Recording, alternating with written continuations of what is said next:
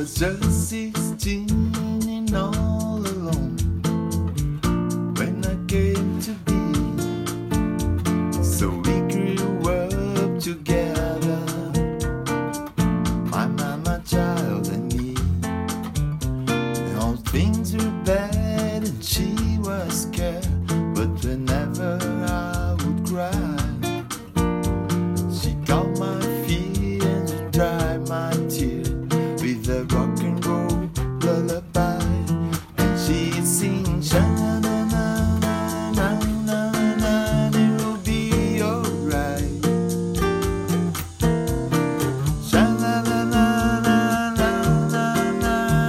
So. hope.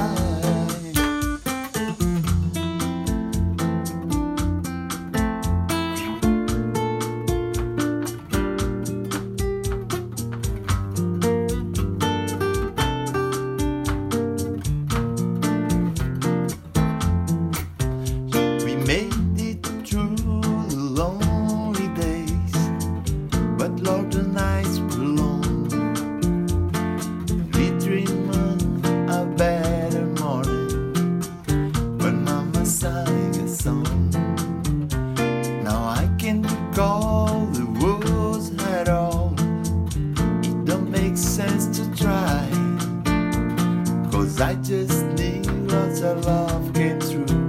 That old rock and roll.